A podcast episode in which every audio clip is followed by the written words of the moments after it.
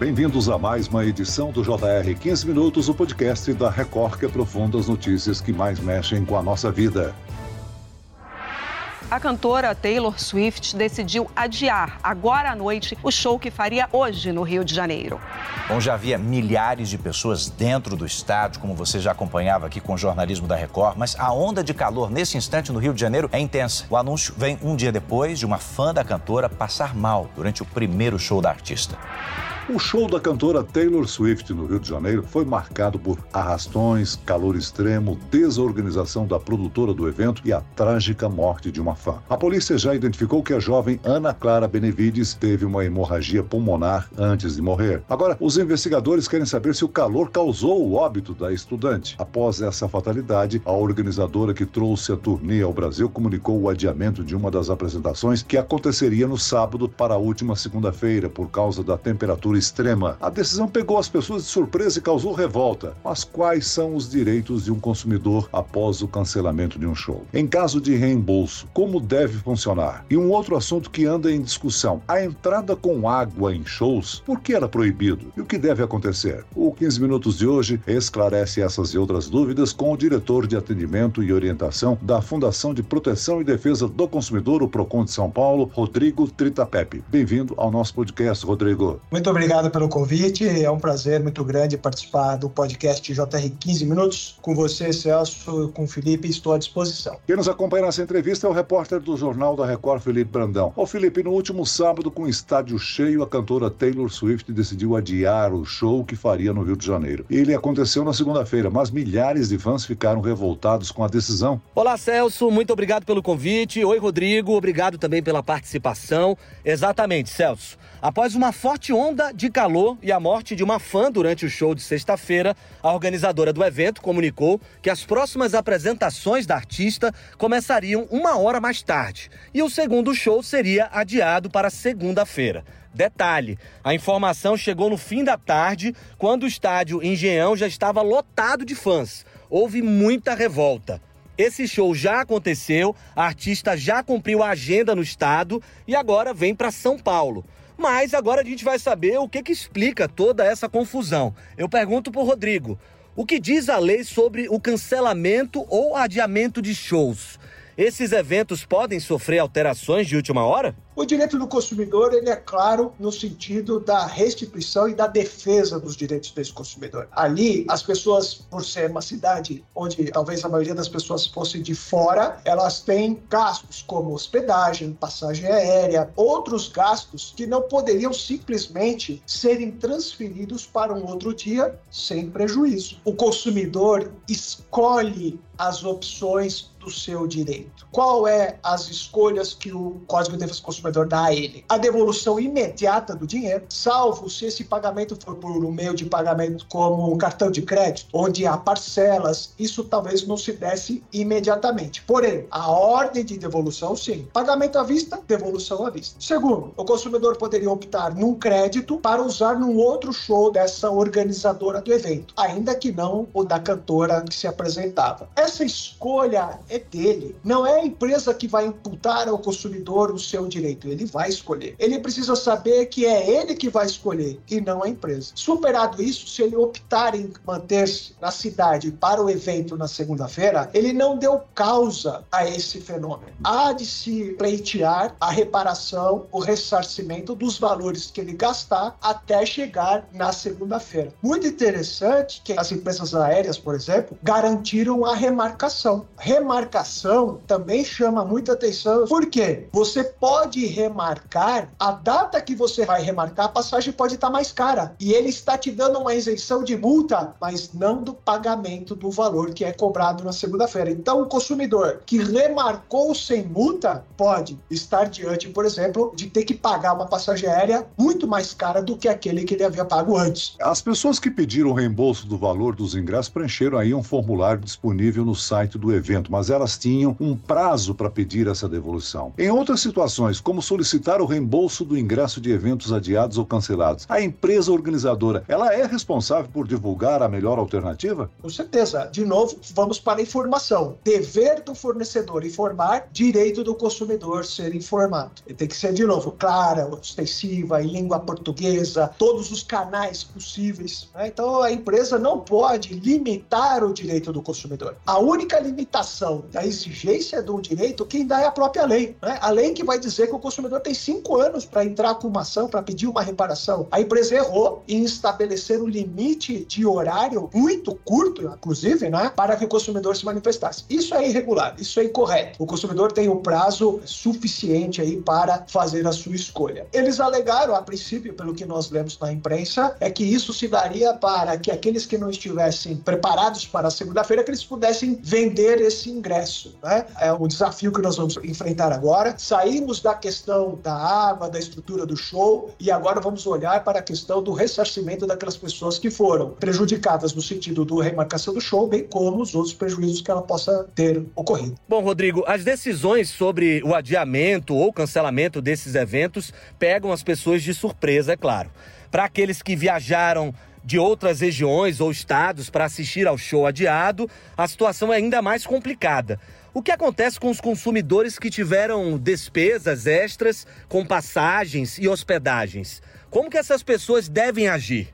Pois é, é importante a gente completar. No direito do consumidor, nós somos a parte frágil, parte fraca. O consumidor não precisa fazer prova dos seus danos, mas ele precisa trazer elementos. E quais são os elementos? Cupom fiscal, nota fiscal, comprovantes. Então, pessoal agora, a maquininha, não, não quero me ouvir, não. Pegue todos os papeizinhos possíveis e os gastos, ele precisam ser condizentes com o que a pessoa consumiu. Então, por exemplo, ela tem um hotel de uma categoria X, ela não pode agora se aproveitar da situação e se hospedar no melhor hotel do Rio de Janeiro e querer um reembolso. Então tem que ser algo é, próximo de uma média, de uma realidade, seja refeição, hospedagem, transporte, o que for razoável, o consumidor juntar todos os elementos que dão o indício de que ele sim teve aquele prejuízo. Rodrigo, você já citou aí que após o adiamento do show da Taylor Swift, né, algumas companhias aéreas informaram que os fãs seriam isentos de taxas de remarcação de passagem. Essa decisão foi uma forma de prestar aí assistência aos prejudicados. Mas as empresas aéreas não têm necessariamente uma obrigação, né? Justamente. O transporte aéreo também daria um belo programa aqui para fazermos aí, Celso, que são inúmeros problemas, né, que persistem. Aqui há uma boa intenção das empresas, né, porque elas já sabiam que essa demanda viria a elas. E essa é uma discussão, né, se um motivo que o consumidor não deu causa, se ele teria ou não uma isenção. Para garantir e para evitar evitar que essa demanda caísse ali nos canais das empresas, eles se anteciparam. Mas, novamente, a não cobrança da multa de remarcação, eu ainda não tenho esse dado, se isso foi suficiente para a pessoa conseguir é, pegar um próximo voo. Se ela reagendou, é uma coisa. Agora, se ela optou para a pessoa um outro voo, pode ser que ela tenha uma diferença de valores a pagar. Como o show já aconteceu, como os possíveis prejuízos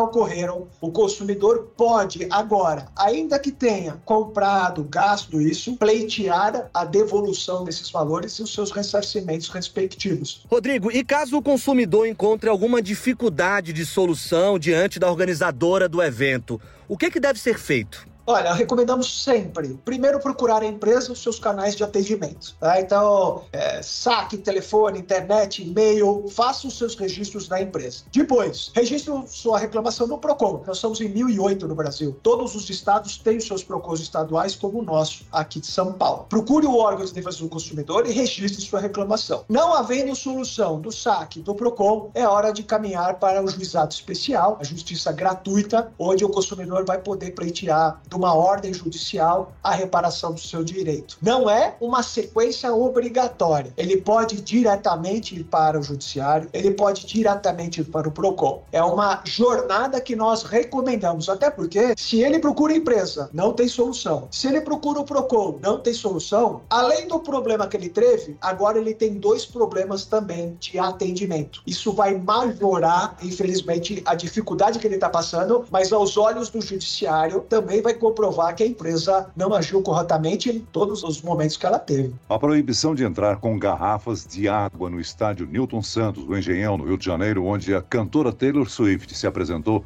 foi alvo de críticas dos fãs. Eu pergunto, por que a prática de proibir a entrada de água é comum em diversos shows no Brasil. E o que acontece em outros países? Há uma questão de segurança pública. Há também uma orientação, né? Nós temos aqui alguns outros, eu não sei especificamente no Rio de Janeiro o que aconteceu, de que há orientação da segurança pública para que as pessoas não entrem com garrafas, porque elas podem, ainda que de plástico, mas com líquido dentro, podem ser arremessadas, bem como os líquidos que estão dentro dela, você não sabe a procedência, não tem uma condição técnica química para fazer essa análise. Então, há um ponto de vista de segurança pública. Agora, no aspecto do direito do consumidor, há uma irregularidade. Até porque né, um copo de água, por exemplo, na rua custa um real, dentro do show custa 10. Então, você está compelindo o consumidor a consumir um produto que ele está muito mais caro do que custa do lado de fora. A informação o consumidor tem que previamente saber, mas Nesse caso, especificamente desse show, a temperatura altíssima faz com que todas as regras sejam revistas. Fora do país, nós temos um critério, um, um aspecto muito mais efetivo da responsabilidade do dano. A pessoa que comete um ato de arremessar uma garrafa, por exemplo, eu acredito que ela tenha uma repreensão policial, enfim,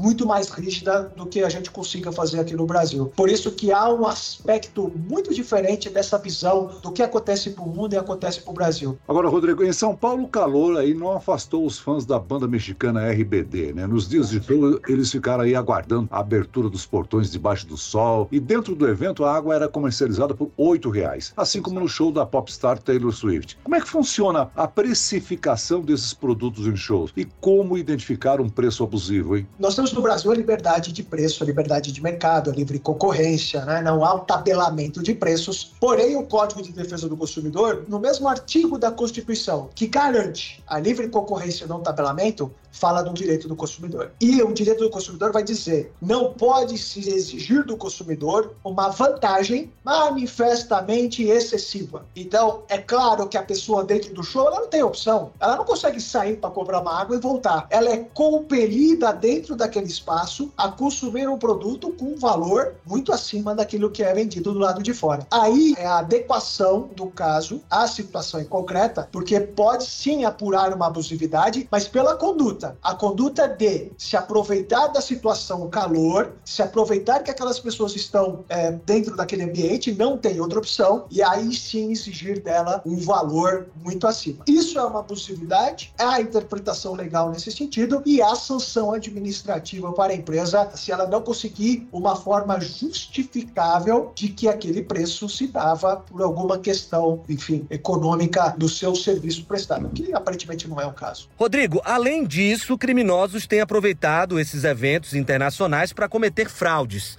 No embalo da ansiedade dos fãs, os estelionatários vendem ingressos que não existem. As pessoas precisam tomar os devidos cuidados, obviamente, né?